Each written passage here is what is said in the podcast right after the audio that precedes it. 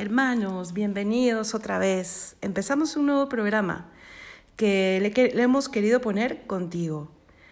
Mm, vamos a ir descubriendo un poco todo lo que abarca esa palabra, pero se inspira sobre todo en esta respuesta que fue para nosotros la frase con la que cierra eh, el Señor su vida aquí en la tierra en medio de los apóstoles después de haber resucitado. Por eso es que yo los invito a que hoy día, en algún momentito, vayan a la Biblia, abran el Evangelio de Mateo al final, en el capítulo 28, el último versículo, y le escuchen a Jesús decir, un poquito antes léanlo, para que podamos entender el contexto y escuchar nosotros también cómo Jesús nos dice que Él estará con nosotros todos los días hasta el fin del mundo.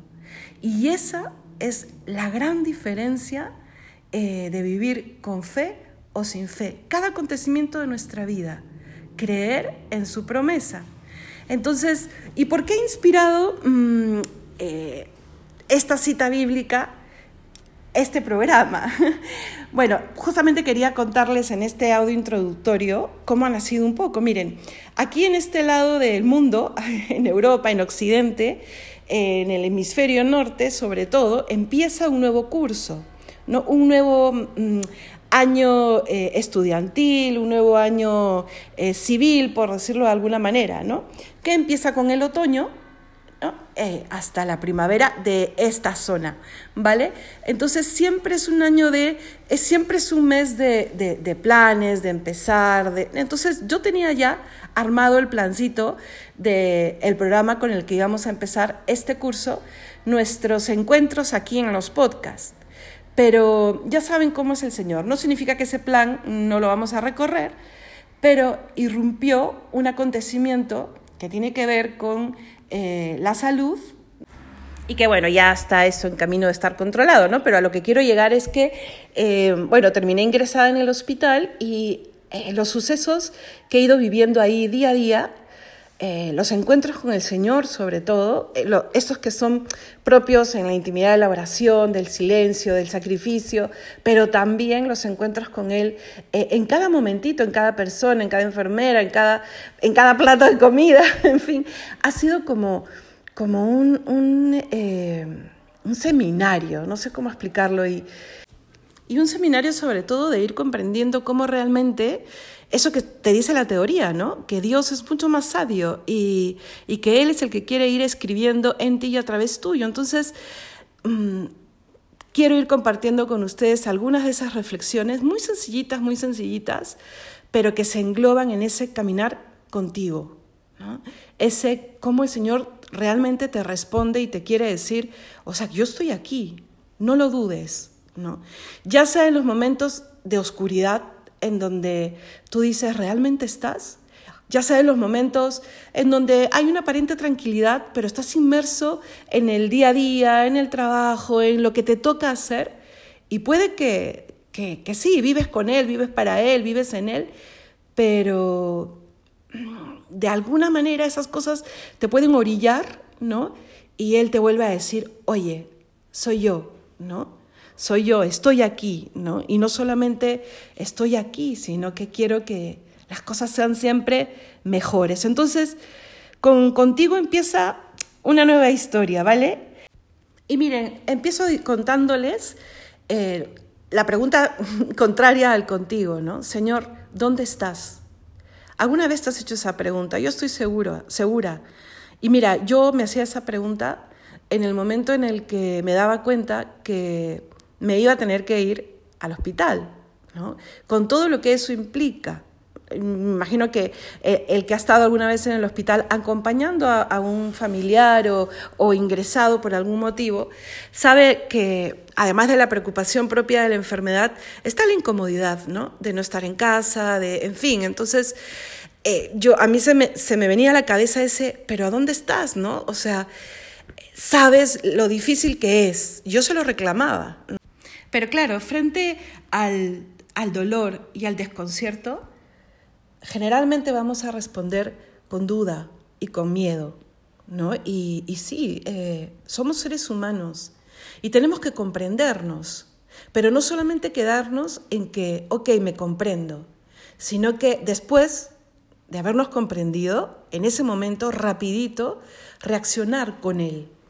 Hay una cita bíblica, te hablé de la que, justifica el contigo, ¿no es cierto? Pero hoy sal con una que te hayas memorizado. Fue la primera cita bíblica que yo me memoricé, porque en una reunión de grupo, cuando todavía era laica, en una reunión de grupo, eh, la que dirigía nuestro grupo, una persona muy querida, ¿no? Eh, vino y nos dijo, chicas, tienen que aprenderse una cita. Marcó tanto mi vida que hasta ahorita eh, es la cita con la que más me identifico, sin saber lo que, lo que nos tocaba recorrer a lo largo de toda la vida, ¿no? Tendría 16 años y ha sido... ¿Qué cita es? Todo lo puedo en Cristo que me fortalece. Filipenses 4:13. Todo lo puedo en Cristo que me fortalece. Y Jesús me decía, oye, recuerda, ¿no? Sé coherente. Todo lo puedes en el que te conforta. O sea, ok, hay desconcierto. El Señor te está pidiendo algo que tú crees que supera tus fuerzas. Eh, la vida te está poniendo un reto muy difícil. O estás experimentando eh, el problema del mal en el mundo, porque podemos hacer una lista larga de, de, la forma en que el mal se acerca a tu vida. Todos, todos podemos hacer nuestra propia lista. ¿no? Y el Señor, muchos de esos males, no es que los quiera, pero son parte de nuestro vivir. O sea, la diferencia está en que Él está. Él está. ¿no? Y cuando le vemos crucificado, podemos empezar a comprender que solo porque Él está, el dolor puede tener un sentido distinto. ¿no? Y, y eso novedoso que me asusta se puede convertir en una novedad que se sienta atraída por la esperanza, porque el Señor está y con Él voy a poder.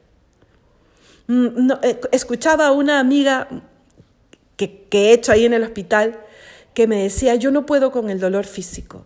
Y si la vieran cada día enfrentándose al, dolor de que le saquen sangre, al dolor de una noticia mala, al dolor, con una sonrisa en el rostro. ¿no? Porque sí, hay que, y me lo decía, no es que luego lo vives y te das cuenta que puedes. Imagínate si lo vives con aquel que te puede capacitar a no solamente sobrellevarlo, sino a caminar y crecer en aquello que en un primer momento te desconcierta o en aquel dolor que te da miedo. No puedo, es lo primero que viene. Pero el Señor te invita y miren, 15 días después de ese día que me subí a la ambulancia y me tenía que ir al hospital, yo puedo decirles que esos miedos que se me venían a la cabeza de y ahora y cómo y, y, lejos de casa y no voy a poder o, o voy a, en fin, les, les digo que estos 15 días han marcado una diferencia.